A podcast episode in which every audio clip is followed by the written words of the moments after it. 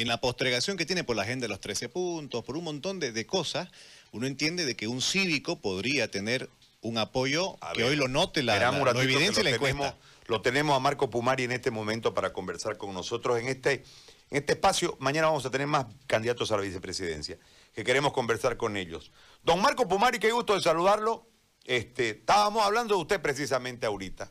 Eh, porque se cae el más en relación al 60% que tenía, tiene 20 ahora, ¿no? Sí, 26. 26. Sí. Pero nosotros, en una perspectiva anterior al último dato, obviamente hay un manto de susceptibilidad en relación a las encuestas, además fueron telefónicas, hay su, su temeneje ahí. Pero en ese marco nosotros pensábamos que usted podía este, sumarle más en Potosí a Camacho. ¿Cuál es la realidad potosina desde la constatación en el contacto con la gente? ¿Cómo está Pumari y su imagen en ese sector? Le digo porque usted encarna antes de todo el proceso que se vivió después en el país una lucha, ¿no? Por el tema de las reivindicaciones potosinas, hay una huelga de hambre, hay, un montón de elementos que lo marcan a usted como un líder legítimo de la región. Nos llama la atención que en este escenario ya político preeleccionario no haya una sumatoria de esos eventos para eh, los porcentajes. Y, voy a insistir en esto, con todo el manto de susceptibilidades que dejan las encuestas oficiales. Pero, eh, ¿cuál es la realidad? Sobre eso queríamos preguntarle, don Marco, a tiempo de saludarlo. Bueno, en principio saludarles a ustedes tres, saludar a toda tu audiencia en este momento que, sigue tu programa. Eh, si justamente es una, es una pregunta que nos hacemos todos, en especial al ver eh, el primer, la primera llegada de Luis Fernando Camacho a Potosí, juntamente conmigo, cuando después de las movilizaciones, perdón, y la espontaneidad de la población, la percepción y, el recibimiento de la población potosina fue espectacular, ¿no? Uno de los recibimientos más grandes que se ha visto en la historia de Potosí, eso yo lo, lo he podido evidenciar en carne propia, y a partir de esa situación, eh, los diferentes errores que se han cometido, y que ser sinceros en ese aspecto, lastimosamente han sido hábilmente utilizadas, tergiversadas en especial, malintencionadamente, no solamente por parte de militantes del movimiento socialismo, sino también de todos aquellos que veían la oportunidad de cómo dañar este binomio, tal vez que en su momento era ah, considerado imparable y ganador en el hecho de eh, cómo generar esa desconfianza en la misma población boliviana y en este caso población del occidente. Y en este específico caso Potosí. A partir de esa situación eh, podemos evidenciar de que eh, las encuestas son totalmente tergiversadas de la misma manera Primero, en el hecho de que Potosí no cree en las encuestas porque nos habían indicado de que el 2016 en el referéndum del 21 de febrero el MAS ganaba con más del 60%. ¿Y quién lo dijo? Mori. Sí es Mori.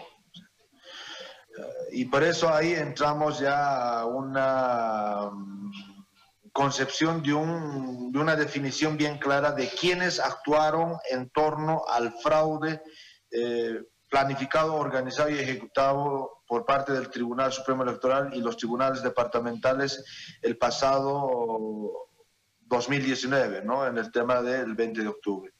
A partir de esa situación podemos evidenciar de que no solamente funcionarios públicos de esas entidades estaban involucrados en este tema, no solamente algunas instituciones como la justicia y otros que validaron todas las ilegalidades que realizó Evo Morales, sino también que existía empresas eh, encuestadoras que em, trabajaban juntamente con el movimiento al socialismo para generar hasta la resignación de la población boliviana. Yo el año pasado, en el mes de, a inicios del mes de octubre, eh, escuchaba decir a la población, el MAS va a ganar, ni modo, va a ganar con fraude, pero va a ganar, decía, ¿no? O sea, la, población ya aceptaba el triunfo, aunque eh, estaba consciente de que iba a ser con fraude. Y debemos ser claros, no solamente el fraude fue el 20 de octubre de 2019, sino el fraude se hizo ya en el referéndum del 21 de febrero, porque el MAS perdió exceptuosamente, el MAS murió en ese momento del referéndum del 21 de febrero, pero es esa tramoya que armó, ese aparato para ah, garantizar ese fraude, eh, empezó a perfeccionar ¿no? ese trabajo simultáneamente en todas las elecciones. En el tema de las subnacionales en Potosí, no ganó el alcalde del MAS. Con fraude hicieron que el MAS gane. Justamente antes de, o en pleno conteo, se apagaron las luces, imagínense, se apagaron todo en el tribunal departamental y casualmente gana eh, el alcalde con unos cuantos votos, el alcalde o el candidato del movimiento al servicio. En el tema del apoyo tiene toda la razón al momento de decir no solamente era el 60%, llegó a tener más del 80% en Potosí el apoyo que se daba al movimiento socialista. Pero no se dio a este partido político el apoyo, ni siquiera a Evo Morales, sino a la esperanza que significaba del cansancio que teníamos todos los bolivianos y en especial los potosinos de la clase política que manejaba nuestro país. Se pensaba de que esto iba a traer grandes transformaciones a Bolivia, pero lastimosamente jamás se cumplió esta situación. Se pensó de que un rostro indígena existía la posibilidad de hacer lo correcto con Potosí y lastimosamente nos equivocamos. A partir de esa situación, nosotros empezamos a reencaminar las demandas de nuestro departamento al ver el no importismo de eh, Evo Morales y a partir de esa situación las diferentes movilizaciones. 2010, 19 días, 2015, 27 días, en el cual yo ya estuve como vicepresidente del Comité Cívico y a partir de esa situación, 2019, con más de 38 días, donde primero se inició con el tema de la huelga de hambre, la incorporación y la convocatoria a una movilización nacional y eh, ya ah, directamente involucrado en este tema de la movilización histórica del pueblo boliviano. A partir de esa situación, comprendo la pregunta que ustedes me realizan, como un representante eh, genuino de la población, como un ex cívico que demostró en las calles puede tener este tema eh, o este resultado en las encuestas. Eh, debemos ser bien claros. La vieja clase política, en especial juntos, el más, el objetivo principal que tenían en ese momento era defenestrar este binomio y defenestrar a partir de unas equivocaciones, tergiversando al extremo uh, sin, eh, sin ninguna clase de consideración, pretender eh, defenestrar la imagen de Marco Pumayo. Al extremo que después de la pandemia ningún medio de comunicación no me entrevistaba ni para el saludo. Y hoy me entero de que eh, diputados de los demócratas, diputados del movimiento o del movimiento socialismo, en ese caso de Juntos, que son candidatos actuales también, eh, son los que eh, armaron toda esa situación para neutralizarme totalmente de los medios de comunicación, más allá de las actividades que realizamos de fumigación, de entrega de víveres y demás, y que lastimosamente no fueron en ningún momento tomados en cuenta por parte de, eh, algunos medios de comunicación. Todo eso es una tramoya. Y el día de ayer, justamente cuando realizamos algunas actividades en Potosí, hemos podido evidenciar. Yo me he propuesto una meta es las próximas encuestas. Ahí vamos a en realidad demostrar la fuerza, la fuerza y la fortaleza que se tiene también desde el sur de nuestro país, no solamente Potosí, sino Chuquisaca y Tarija, de la necesidad urgente y de la demanda que tenemos de plantear una alternativa de país, que es la profundización de las autonomías y la ruptura total del centralismo a partir del cambio del sistema político en nuestro país. Eso es la propuesta que nace también desde los pueblos del sur en el tema de profundizar las autonomías eh, ya llámese federalismo en un momento determinado, a partir de una asamblea constituyente que nos permita refundar Bolivia para beneficio de todos los bolivianos y no de un partido. El día de ayer iniciamos, estamos en zonas periurbanas, nos hemos reunido con dirigentes y desde mi punto de vista me siento tranquilo y contento de eh, la percepción y nuevamente las palabras de aquellos dirigentes que en un momento determinado estuvieron a mi lado y que hoy nuevamente manifestaron el apoyo unánime a lo que va a ser este proyecto que también nace en Potosí. Ahora, Marco, yo le hago una consulta. Usted hablaba hace un momento sobre la, los errores y demás que conducen a, a, un momento las prórrogas, ¿no? En realidad, el proceso ese de transición debió durar 90 días, termina durando un año. Eh, en ese marco se rearticula, por un lado, el MAS, por otro lado, el, partido que hoy gobierna, que tenía un 4% en la anterior elección, este, y se van reconfigurando las fuerzas políticas.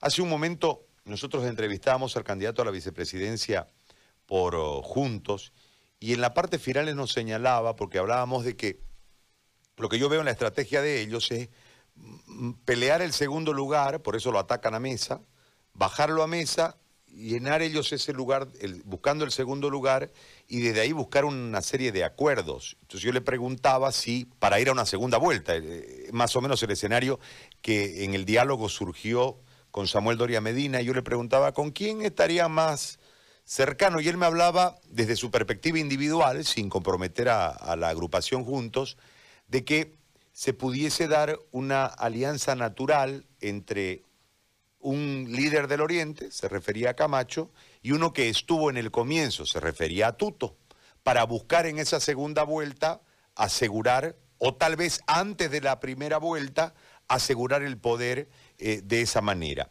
Desde ese marco, estamos hablando de un escenario netamente político y todo, por supuesto, producto de la imaginación, porque nada de esto ha pasado, y tal vez ni siquiera esté cerca de pasar, pero se puede dar una coyuntura de esa magnitud. En ese marco, yo creo que de esa dupla que en su momento era arrolladora en el país por el nivel de aceptación, eh, el, proceso mismo ha ido mm, apartándolos, invisibilizándolos a usted y a Camacho por zona.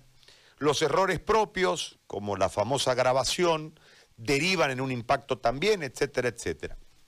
Pero en este marco de construcción, usted dice, la próxima encuesta dará otro resultado porque usted está en contacto con su gente y sabe lo que es Pumari para esa zona del país y lo que desde la lucha usted ha liderizado en un momento que seguramente le va a dar un rédito en la votación. Yo le planteo el escenario completo para formularle esta pregunta.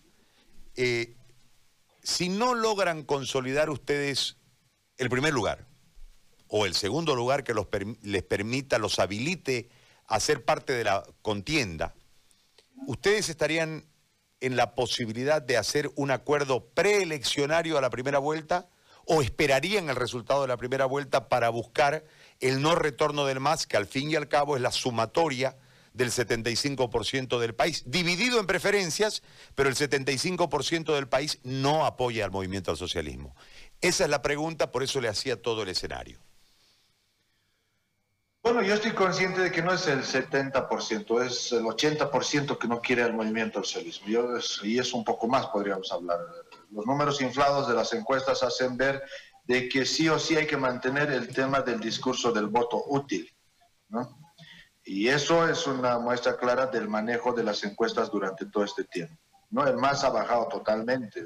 Existen organizaciones que se están desmarcando, existe de cierta manera, sublevación, podríamos decir, de las bases aquellos dirigentes que estaban forzando a salir eh, o manifestarse en favor del movimiento socialismo. Sucedió este último en Potosí con algunas cooperativas que sobrepasaron, se eh, revelaron, podríamos decirle, hacia dirigentes que eh, habían pactado con candidatos del movimiento socialismo. Un video bien claro donde un candidato del movimiento socialismo casi es sacado a patadas del lugar y eso nos demuestra de que eh, el cansancio natural de todos esos actos de corrupción, sumados a todos los escándalos sexuales que ha tenido el presidente Evo Morales, discúlpeme, pero lastimosamente, o el expresidente Evo Morales, y que lastimosamente eso está pesando dentro del movimiento socialista. ¿no? Es un desgaste natural que sufren los partidos políticos, lo sufrió el MNS, es algo cíclico. ¿no? Es algo cíclico que pasa. Esto sumado a los errores, ¿no? Porque si bien eh, eh, en algunos los errores han sido más grandes que los otros, pero a partir de esa situación vemos de que eh, podemos hacer un análisis desde un inicio. Y eso mucho más antes de las movilizaciones del pasado año cuando yo estaba como vicepresidente y cuando estaba como presidente del comité cívico, que era el año pasado, antes de las elecciones, nosotros convocamos a estos candidatos y les pedimos de que se puedan unir. Porque eh, yo he sido textual y enfático en una posición que yo di en la ciudad de La Paz en el encuentro de los comités cívicos al momento de manifestar de que la única forma de sacar a Evo Morales era desde las calles con una movilización. ¿no? con el alzamiento de la población que estaba cansado de todos los actos de corrupción. Y, en especial por el antecedente que se venía funesto para la democracia, que era el fraude previsible, el fraude armado, el cual era eh, ya de manera frontal, ¿no? Ya era una sinvergüenzura total del movimiento Yo dije esa situación, Muchos manifestaron de que era necesario, ¿no? Como la CUNADA en su momento, no, tenemos que ir a las elecciones, tenemos que ir a las urnas e impulsar. Nosotros dijimos en un momento determinado, las personas que apoyábamos el tema de las movilizaciones, habíamos indicado, bueno, vayamos a las urnas, cumpliremos ese requisito porque al final de cuentas vamos a salir a las calles, dijimos eso. Y justo llegamos a esa situación. Vamos a las urnas y decimos, ya vayamos y confrontemos al más y tratemos y mostremos el fraude que va a desarrollar el movimiento socialismo. Porque hasta ese momento, si parábamos ese fraude, parábamos las elecciones, lastimosamente no íbamos a evidenciar ese fraude catastrófico, ese fraude descarado que se estaba desarrollando en país. A partir de esa situación, se fue a las elecciones, demostramos de que se hizo fraude y empezamos a generar lo que es eh, a nivel nacional un movimiento de indignación nacional. ¿no? Le comento esta situación para que me entienda y comprenda de que cuando éramos comité cívico los reunimos a estos mismos candidatos para tratar de reunirnos y ser de cierta manera unificadores de la política nacional y que nos permita ir a las urnas y consolidar un triunfo del pueblo boliviano de ese de más del más de 70% que estaba en desacuerdo del movimiento socialismo.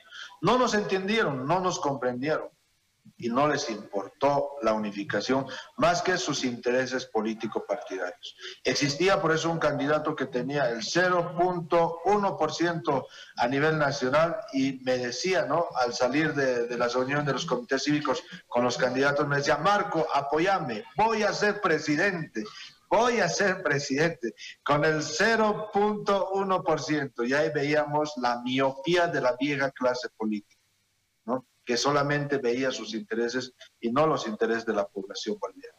Ahí debemos sumar otro antecedente. De inicios de año, antes de la inscripción de los binomios, donde en la ciudad de Santa Cruz, a la cabeza del PRO Santa Cruz, se convoca a una reunión de candidatos para unificar criterios. Todos los candidatos nos reunimos en las instalaciones del PRO Santa Cruz y nosotros, juntamente, eh, Luis Fernando Camacho y mi persona, llevamos nuestras candidaturas en blanco, que en un momento determinado fueron cuestionadas y consultadas de qué se trataba esa posición que lanzábamos nosotros como candidatos o futuros candidatos. Ahí nosotros decíamos, no, vamos a poner en blanco, nos sentemos en una mesa, pongamos un acuerdo y de esta reunión que salga un presidente, un vicepresidente, una presidenta o una, vice, o una vicepresidenta candidatos para las elecciones de esta reunión para confrontar al MAS, que lastimosamente seguía vivo en su momento. Estos mismos candidatos no quisieron hacerlo. Esta vieja clase política no quiso hacerlo. No se demostró en ningún momento la voluntad de unificar criterios, es decir, a un renunciamiento único para poder eh, salvar y fortalecer la democracia debilitada que estaba en nuestro país. Yo mencioné en su momento de que teníamos una democracia débil y hoy esa democracia también está nuevamente en tapete de juicio. Hoy todos nos consultan ¿no? y, nos y nos preguntan y nos presionan a nosotros ¿no? y nos dicen, se van a bajar de su, de su candidatura, Marco Pumari se va a bajar de su candidatura para apoyar a otro candidato. Y ahí eh, ingresa el tema de los principios que debe tener uno y eh, manifestar de que durante todo este tiempo peleamos contra el sistema político, peleamos contra el centralismo y para mí la vieja clase política es el centralismo. No haríamos, discúlpeme, tendríamos que analizarlo, pero estamos conscientes también de que la única decisión patriótica que puede existir y que se puede dar en las elecciones puede salir de la Alianza CRE no creo que salga esa decisión patriótica de unificar criterios, convocar a la unidad desde la vieja clase política. La presidenta, en su caso, hizo esa convocatoria, pero cae en saco roto porque no sabemos si está convocando como presidenta o como candidata y no puede ser juez y parte.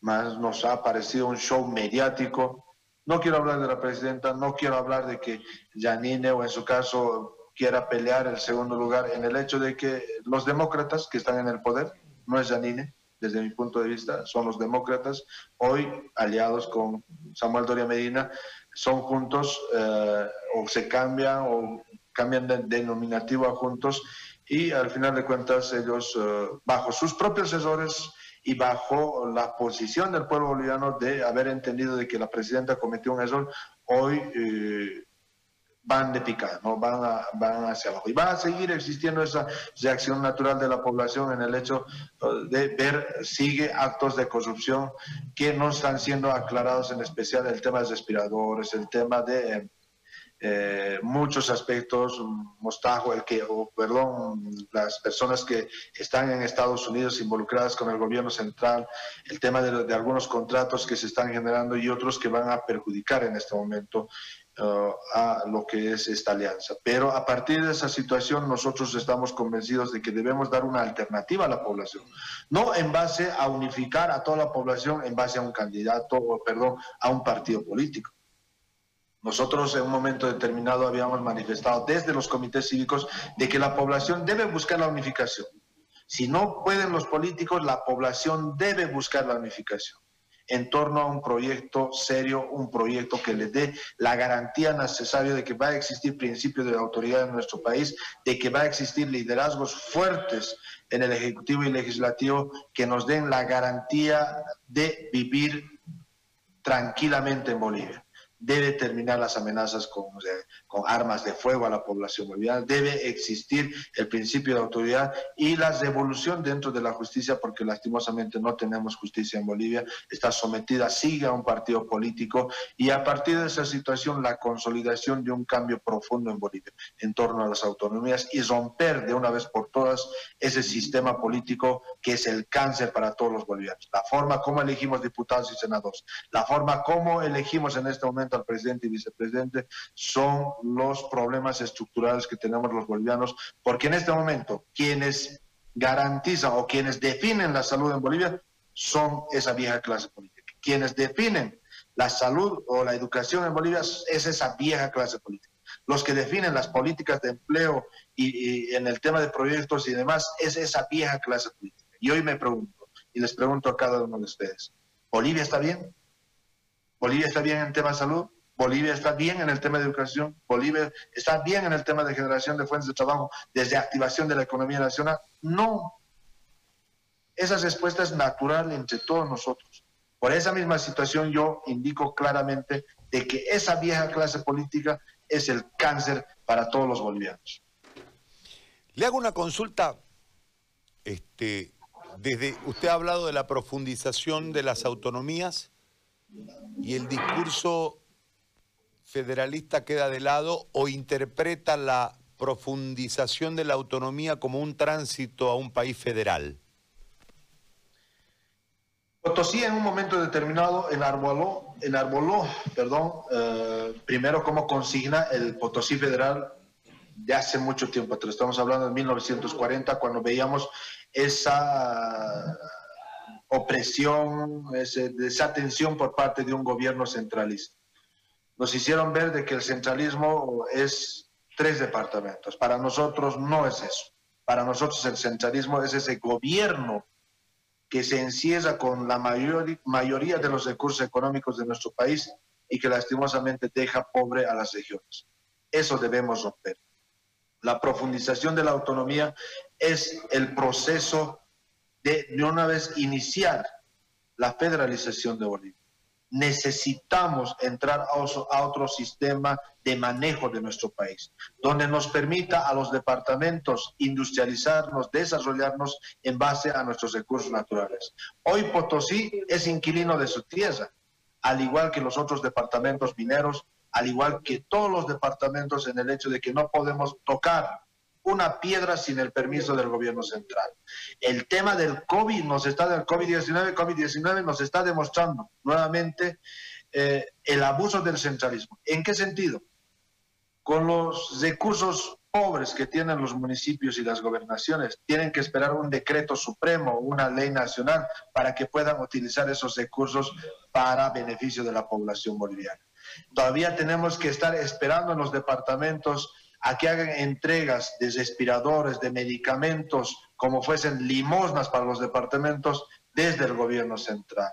Eso debe terminar. Debe existir una verdadera redistribución de la economía nacional, del, del, presupuesto general del Estado y a partir de esa situación la profundización de las autonomías para que la salud, la educación y otros también sean manejadas por los departamentos. Don Marco Pumari, yo le agradezco por el tiempo y por esta entrevista que nos ha regalado en esta oportunidad. Muy amable, vamos a seguir conversando, hay muchos temas y hay todavía tiempo preeleccionario que seguramente va a ir reconfigurando el escenario que en este momento tenemos. Así que le agradezco muchísimo, don Marco, por este tiempo. No, yo quiero agradecerles más bien por toda esta entrevista. Hoy me encuentro en Chuquisaca, estamos trabajando en el tema de los pueblos del sur, eh, porque nace el tema de, la ruptura del centralismo, de, de una vez por todas, acabar con el centralismo también de estas regiones.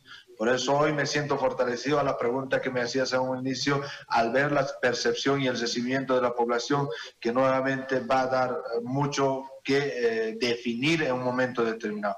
Por una Bolivia mejor, por una Bolivia en realidad profunda, con cambios que en realidad cambien nuestra realidad, que en realidad cambien el destino de nuestros hijos y de nuestras hijas, vamos a poder vivir en Bolivia. Caso contrario, si continuamos con esa vieja clase política, no va a cambiar Bolivia, ni mucho menos la realidad de los pueblos. Nuevamente agradecerte, agradecer a todos tus, tus seguidores, a todas aquellas personas que nos han acompañado en esta entrevista y nuevamente eh, predispuestos en cualquier momento para seguir socializando la propuesta profunda que eh, está presentando la Alianza Creemos. Gracias. Gracias a usted. Marco Pumari, candidato presidencial por Creemos, ha conversado con nosotros en esta mañana desde Chuquisaca.